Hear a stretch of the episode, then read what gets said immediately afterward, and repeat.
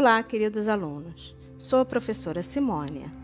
Esse é o podcast 20 de Ciências do Ensino Fundamental do quarto bimestre do sétimo ano.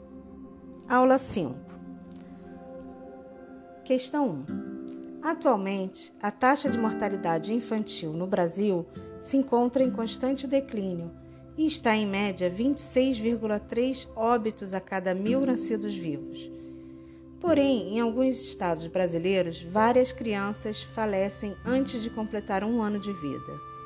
Que estado atinge o maior número de mortalidade infantil no país? Letra A: Sergipe, Maranhão, Rio Grande do Sul, Alagoas e Pernambuco. Resposta certa é letra D: Alagoas. Alagoas é um dos maiores números de mortalidade infantil do Brasil. Questão 2. Que estado brasileiro apresenta a menor taxa de mortalidade infantil? Letra A: São Paulo, B: Goiás, C: Santa Catarina, D: Rio Grande do Norte, E: Rio Grande do Sul. Resposta certa, letra E. A menor taxa de mortalidade infantil é no Rio Grande do Sul. Com essas duas questões, nós podemos ver que os índices de maior taxa de mortalidade ficam ao norte do país e a de menor ficam no sul. Questão 3. Segue abaixo a tabela que demonstra a taxa de mortalidade infantil no Brasil. Assinale V para corretas e F para falsas. Questão A. Letra A.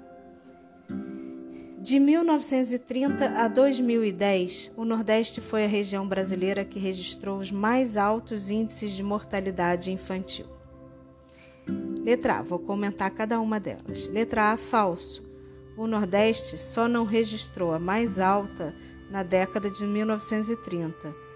Nesse período, o índice do Norte foi 193,3 óbitos a cada mil nascidos vivos, enquanto o Nordeste registrou 193,2, um pontinho a menos.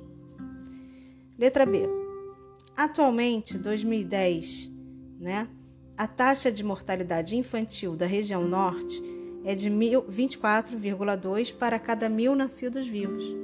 Essa média foi atingida pela região sul entre 1990 a 2000. Letra B, verdadeiro.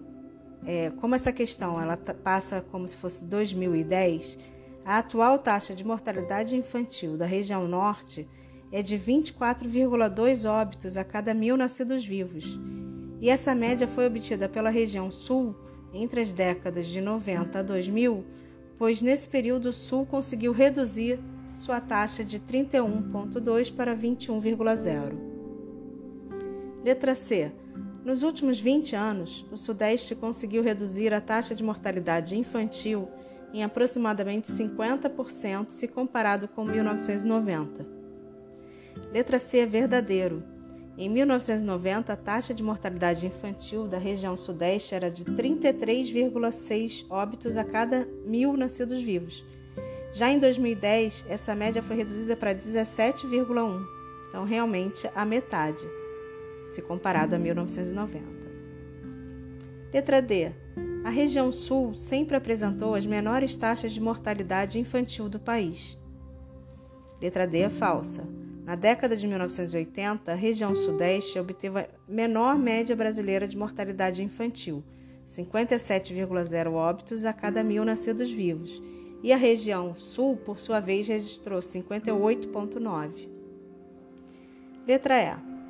As taxas de mortalidade infantil do Sul e do Sudeste estão abaixo da média nacional, enquanto a taxa do Centro-Oeste está acima da média brasileira.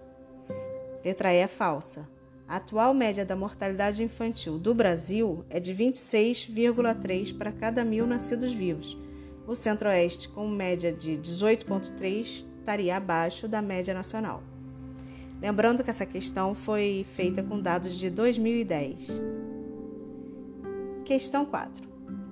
Em relação ao soro e vacina, que são substâncias que agem como grandes imunizadores do organismo, não é correto afirmar que, letra A, o soro é responsável por uma imunização passiva. Letra B, As vacinas estimulam o corpo a produzir anticorpos contra determinado antígeno. Letra C.